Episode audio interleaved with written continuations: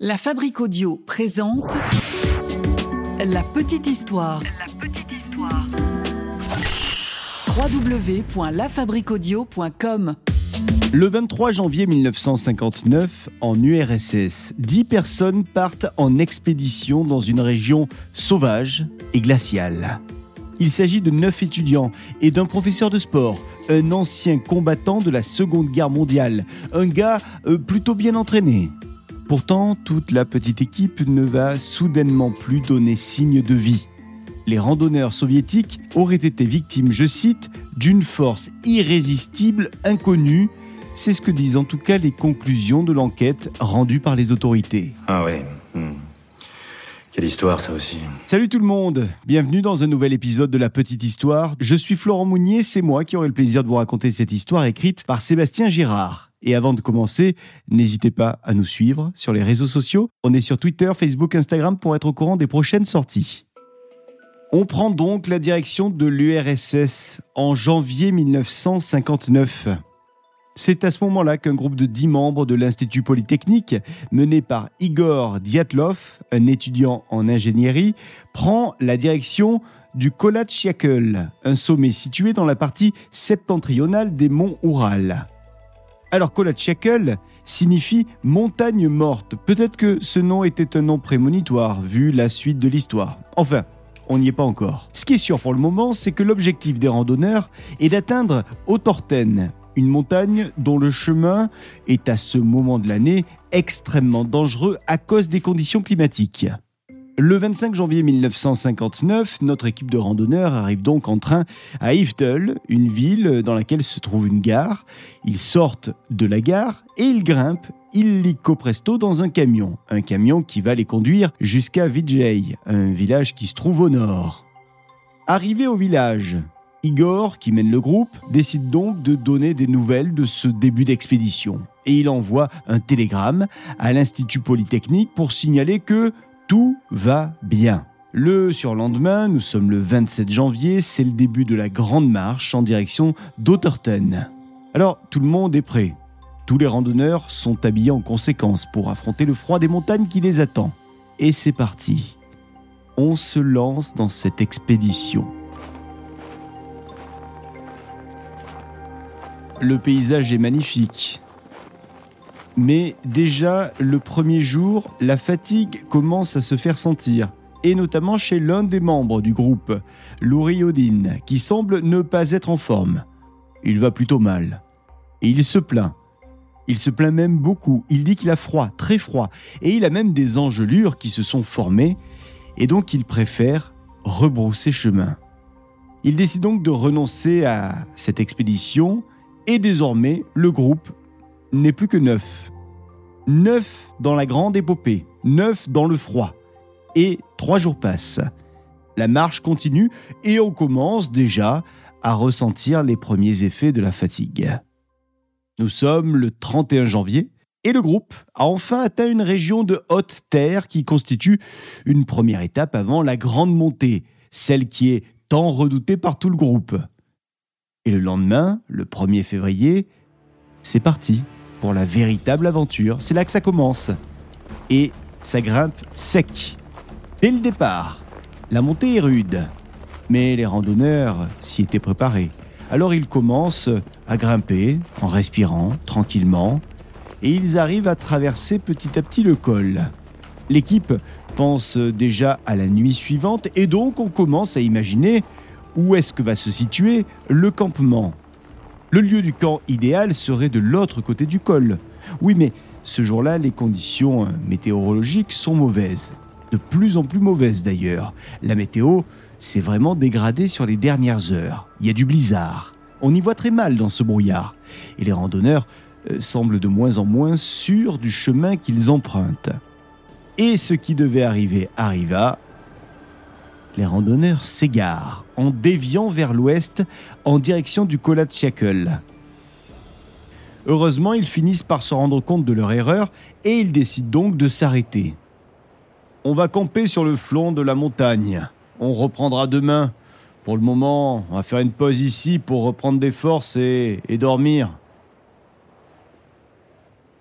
Le jour se lève. Nous sommes désormais le 2 février et c'est une nouvelle journée de marche qui démarre pour les randonneurs. Des marcheurs qui sont fiers d'eux parce que selon leurs calculs, il ne leur reste plus que 10 km avant d'atteindre leur but. Et ce jour-là, ils font un choix plutôt étrange en ce qui concerne le lieu du campement. Plutôt que de faire un kilomètre de plus, ce qui n'était pas énorme, et de s'abriter ainsi dans une forêt, le groupe décide de s'arrêter en plein milieu d'une grosse pente. C'est là qu'il plante la tente, ici, dans la pente. Il s'installe pour passer la nuit. Bizarre pour un village de campement. Mais enfin, ils se disent qu'ils repartiront le lendemain pour la dernière étape. Ouais, sauf qu'à partir de ce moment-là, plus rien. Plus aucune nouvelle du groupe. Alors, dans les premiers jours, euh, je ne vais pas vous mentir, il n'y a pas eu trop d'inquiétude de la part de l'Institut Polytechnique. Non, parce qu'il était convenu que le groupe devait envoyer un message dès son retour à Vijaï, au plus tard le 12 février, donc il y avait encore un petit peu de temps. Mais le 12 février passe et toujours aucun télégramme, aucune nouvelle reçue par l'Institut Polytechnique. Mais à l'Institut, on se dit que dans ce genre d'expédition, les retards peuvent arriver, la communication n'est pas toujours très bonne et donc ben, on continue à ne pas trop s'en faire. Les jours passent donc et toujours aucune nouvelle, rien, que dalle. Et là, pour le coup, ce sont les familles des randonneurs qui commencent à s'inquiéter et qui commencent même à donner l'alerte. Parce que les familles, elles commencent à se demander pourquoi est-ce que l'Institut Polytechnique n'est pas inquiet, lui? Ah, C'est vrai, il y a beaucoup de jours qui sont passés, beaucoup de jours écoulés sans aucun télégramme. Ça commence à sentir mauvais, cette histoire. Alors là, d'un coup, on s'affole et donc on donne l'alerte. Le 20 février, les secours partent donc enfin à la recherche du groupe perdu. On a pris les choses en main, on a pris les choses même très au sérieux puisque l'armée a carrément été mise sur le coup. Il y a des avions, des hélicoptères qui survolent désormais la montagne à la recherche de notre groupe d'explorateurs. Et les secours finissent par arriver sur le camp de Kolatchakel le 26 février. Et ce qu'ils y trouvent est plutôt inquiétant. Le camp a été abandonné. Mais ce n'est pas ça qui inquiète les policiers et les militaires sur place. Non, ce qui les surprend, c'est plutôt l'état dans lequel se trouve le campement et notamment la tente. La tente dans laquelle le groupe de randonneurs a dormi. la tente, elle est carrément éventrée de l'intérieur. Et fait saisissant, tout le matériel, les vivres et les chaussures sont à leur place dans la tente. Rien n'a bougé. Il semblerait donc que nos aventuriers soient partis du camp pieds nus ou en chaussettes, et surtout en urgence, comme si le groupe avait dû s'enfuir brusquement sans avoir le temps de prendre quoi que ce soit. Et puis, ce qui soulève vraiment de grandes interrogations, c'est l'état de la tente découpée de l'intérieur. Ça, c'est vraiment étrange. Les secouristes se mettent alors à suivre des traces qui sont au sol. Ce sont des traces qui sont dans la neige, des traces de pas qui semblent se diriger vers le nord-est, vers une forêt qui est à quelques kilomètres du camp. Les secouristes se laissent donc guider par ces traces qui disparaissent d'un coup sous la neige, mais les secouristes finissent tout de même par arriver sous un arbre sous lequel ils vont faire une découverte. C'est un grand pin. Et sous ce grand pin, l'équipe de secours trouve les restes d'un feu de camp. Et à quelques mètres seulement de ces restes, deux premiers corps sont là, allongés sur le sol. Vous l'avez deviné, ces corps, ce sont les corps de deux étudiants qui faisaient forcément partie de cette expédition. Ces étudiants ne sont pas habillés, non, ils sont simplement en sous-vêtements. En effet, ils sont pieds nus, comme le laissaient présager d'ailleurs les traces de pas retrouvées dans la neige, et les enquêteurs en déduisent que les deux étudiants ont essayé de grimper en haut de l'arbre sans malheureusement y parvenir parce qu'il y a des traces sur l'écorce de l'arbre, des traces comme de griffes. Les secouristes laissent donc les deux corps sur place et ils continuent leur recherche parce qu'il manque encore sept personnes. Malheureusement, on va rapidement en trouver deux autres. Enfin, Quand je dis euh, deux autres, euh, j'aurais dû ajouter deux autres corps, sans vie, inertes, et notamment celui du leader, Dyatlov. Et si l'on en croit la position de son corps au sol, celui-ci était en train de se diriger vers le camp initial au moment où il est mort. Ce jour-là, les recherches ne donnent pas beaucoup plus d'éléments. Enfin, quatre corps au total, c'est déjà pas mal. Les enquêteurs dépêchés continuent les jours suivants à mener leur investigation et c'est ainsi qu'ils retrouvent un cinquième corps non loin du camp. Nous sommes le 5 mars déjà.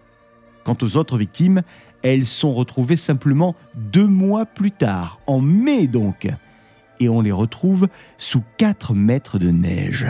Et le jour où les dernières victimes sont retrouvées, ce que les secouristes observent n'est pas franchement beau à voir. Il semble que les quatre personnes soient mortes de manière très violente puisque leurs corps sont en mauvais état, en très mauvais état même. L'un des corps a dix côtes brisées. Sa langue et ses yeux ont disparu. Un autre corps a cinq côtes cassées. Ses yeux sont absents de leur orbite. Et puis enfin, le dernier corps a le crâne fracturé.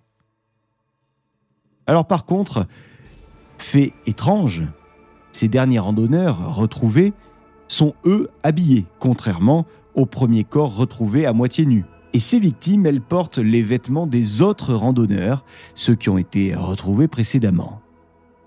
Alors pourquoi? Pourquoi ont-ils les chaussures de leurs collègues?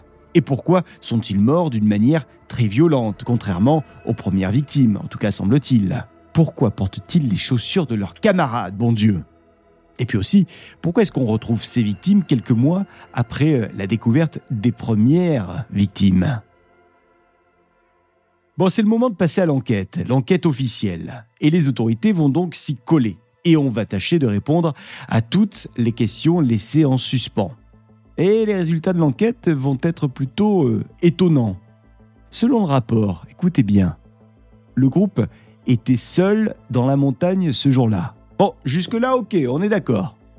La tente a bien été éventrée de l'intérieur. Ok, ça, on s'en doutait également. Je continue à lire le rapport. Les aventuriers ont tous quitté le camp de leur plein gré. Ouais. Et on signale dans ce rapport que les blessures qui ont été observées ne peuvent pas avoir été faites par un humain. Ah ouais? Ouais? Et puis il y a d'autres choses dans ce rapport. On peut lire que Plusieurs vêtements des victimes ont été retrouvés avec, je cite, un taux de radioactivité anormalement élevé. Alors, après tous ces éléments, les enquêteurs arrivent à la conclusion que les membres du groupe sont tous morts, je cite, à cause d'une force irrésistible et inconnue. Alors que s'est-il passé? C'est le moment où l'imagination des uns et des autres est débordante. On a plein de théories qui existent, vous vous en doutez. Tout d'abord, il y a ce groupe de randonneurs, un autre groupe, qui se trouvait au moment des faits à environ 50 km au sud de la montagne, selon leurs propos. Ces personnes affirment avoir vu d'étranges sphères oranges dans le ciel le jour où les randonneurs euh, qui nous intéressent aujourd'hui euh, auraient été tués. Ces phénomènes dans le ciel se trouvaient donc, selon eux, autour de Kolachiakel durant la nuit du drame. Alors la personne qui est chargée de l'enquête, c'est Levianov. Et il se rend compte que dans la région, la police a reçu beaucoup, beaucoup de témoignages, d'observations de sphères en février et en mars 1959 dans le ciel. Alors évidemment, il mentionne ces témoignages dans son rapport. Il euh, fait lire ce rapport à ses supérieurs en évoquant donc la présence de ces sphères dans le ciel. Mais immédiatement, il semblerait que il ait reçu l'ordre de clore l'enquête. Ce qui nous amène à l'hypothèse suivante. Est-ce que le groupe aurait eu la visite d'extraterrestres? Ça, c'est une autre théorie, théorie que vous pouvez lire facilement sur Internet, euh, aujourd'hui encore. Et puis, il y a une autre théorie qui existe. Celle-ci, c'est la théorie du Yeti. Certains parlent de la présence d'un Yeti dans cette montagne, ce qui pourrait donc expliquer pourquoi les randonneurs ont essayé de grimper dans un arbre pour se cacher de ce fameux Yeti, Et ce qui pourrait expliquer pourquoi les autres victimes ont reçu des blessures horribles, le Yeti étant capable d'asséner des coups aussi violents. Ouais, et puis il y a encore une autre théorie, celle de l'assassinat.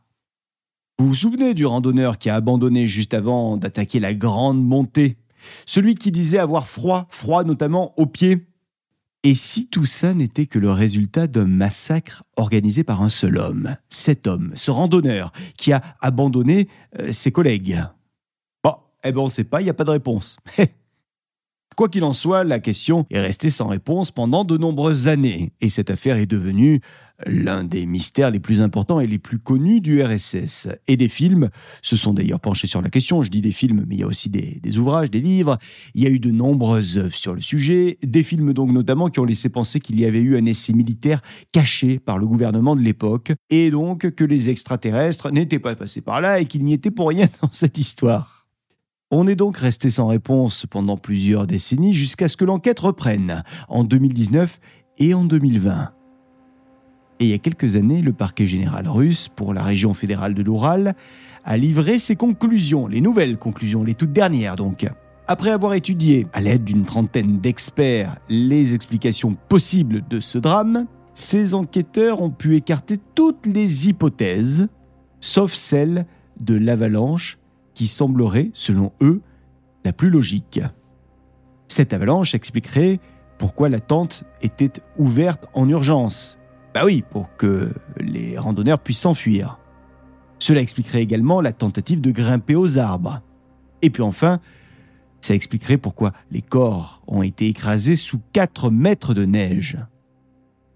Cependant, dans une interview qui a été donnée en 2013 et dans un documentaire qui est sorti ensuite en 2017 sur une chaîne russe, l'ancien chef adjoint du département des enquêtes du ministère public de Russie privilégie la thèse militaire. Il affirme que le procureur adjoint de l'époque, Léonid Ourakov, a donné ordre de classer l'affaire après que les enquêteurs aient cherché à savoir s'il y avait eu des essais militaires dans la région. Ourakov aurait également exigé que soit soutenue devant l'opinion publique la thèse de l'accident. Bref, vous l'aurez compris, le mystère reste entier aujourd'hui encore autour de ce terrible drame, dont le lieu Dyatlov Pass a été euh, donné en hommage à Igor Dyatlov. Alors pour vous, alien, armée, simple avalanche, massacre, meurtre, donnez-nous votre hypothèse hein, sur les réseaux sociaux de la petite histoire, on vous attend. Voilà pour cette petite histoire qui a été écrite et mixée par Sébastien Girard, que j'ai eu le plaisir de vous raconter. On se retrouve la semaine prochaine pour un nouvel épisode de la petite histoire. Et d'ici là, si vous faites des randonnées, euh, prenez soin de vous. Attention au Yeti. La Fabrique Audio présente La petite histoire. La petite histoire. Vous souhaitez devenir sponsor de ce podcast? Contact at lafabriquaudio.com. Ah oui, avant de se quitter, je vous rappelle que la petite histoire est produite par la Fabrique Audio. La Fabrique Audio produit également des contenus audio, web radio et podcast pour les entreprises, les euh, collectivités, les marques. Si vous souhaitez un podcast ou une radio d'entreprise à votre image, n'hésitez pas à nous faire un signe. Contact la fabrique avec un K.